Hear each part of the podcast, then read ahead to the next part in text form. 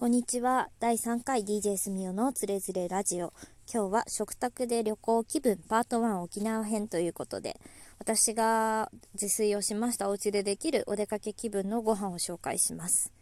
ゴールデンウィーク沖縄に来る予定の方が航空会社の予約によると6万人余りいると沖縄県知事デニー知事がツイッターで発信して話題になっていたみたいですね。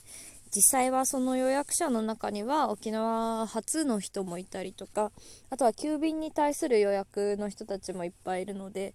6万人余りいるというほどはいなくて5万人以上くらいのようですがそれでもたくさんの人が移動しようとしているんだなと思いました。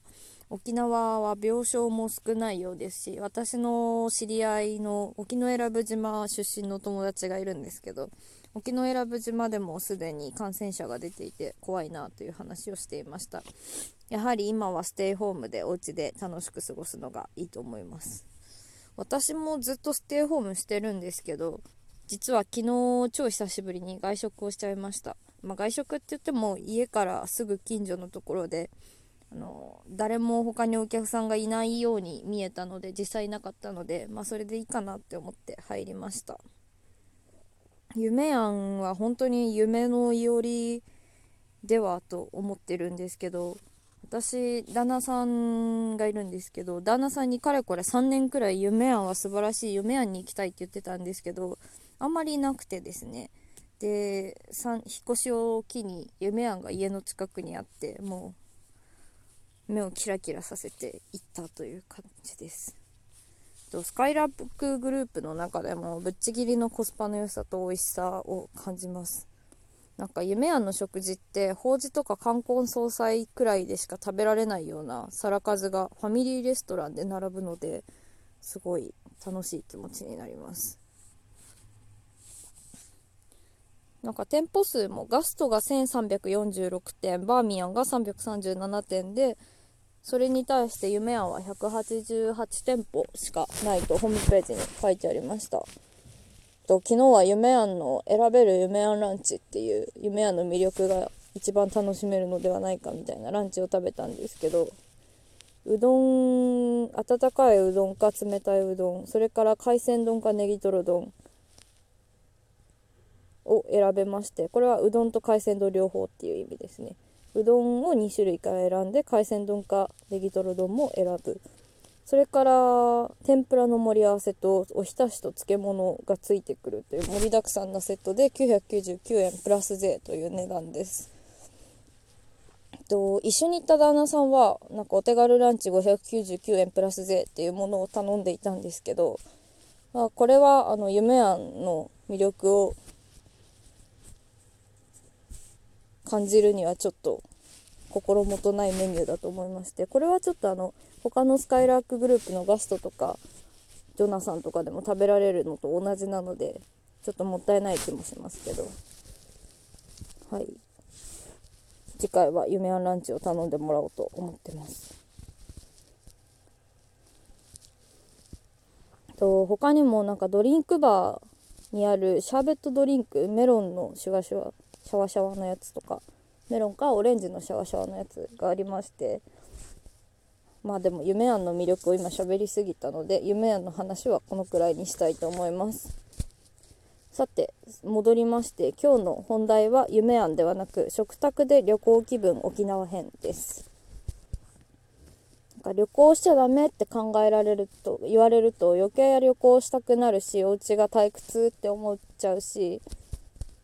出かけちゃダメって言われるといつも家にいる人も余計なんか今出かけたくなるような気がするんですよね。で今沖縄旅行がとか江ノ島だとか言ってるので余計今沖縄に行きたいっていう気持ちが私の中で強まってましてこの夏は行きたいなと思ってるんですけどこの間スーパーでタコライスの素みたいなのを見つけたので作ってみたのでその話をしたいと思います。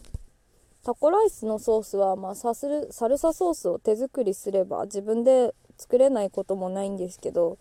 チリソースとかそういうのを買うのも結局めんどくさいので今回は私がたまたま買ったハウス食品のゴチレピライスタコライスソースというのを紹介します。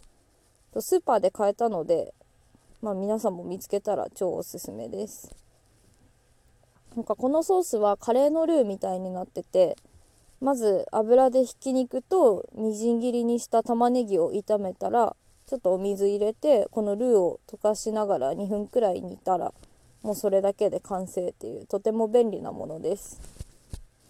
ご飯をお椀に入れてから平らなプレートにひっくり返して、まあ、ちょっとだけ慣らして丸くなったご飯をちょっと平らにしてその上にタコライスをかけてレタストマトを添えてチーズトッピングしてちょっとだけマヨネーズかけてという感じで私は食べました。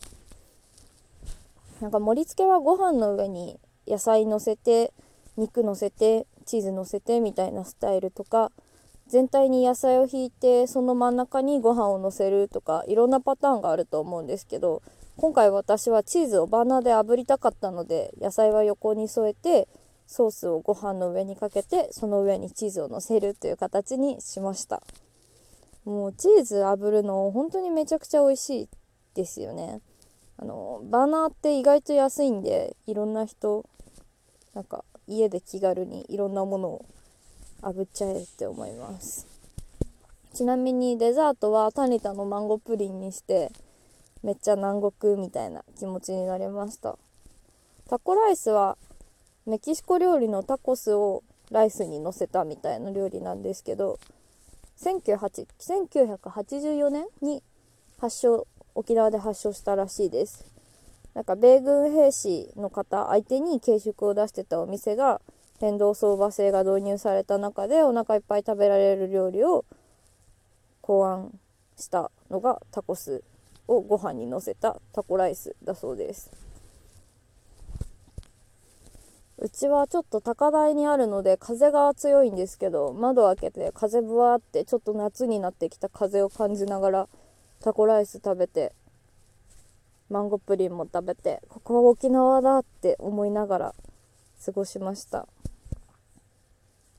えっと皆さんも食卓でいろんななんだっけ？どういう題名にしましたっけ？あ食卓で旅行気分パート1沖縄編ですね。皆さんもお料理を通していろんな旅行気分を味わってみたらどうでしょうかと思いまして皆さんがお家で旅行気分のどんなご飯を作ったかとかそういうのもぜひ知りたいので私の Twitter アットマーク DJ すみおに送っていただけたら嬉しいです。では今回は沖縄の話よりも夢庵の話が長かった気もしなくもないんですけどこれで終わりにします。失礼します。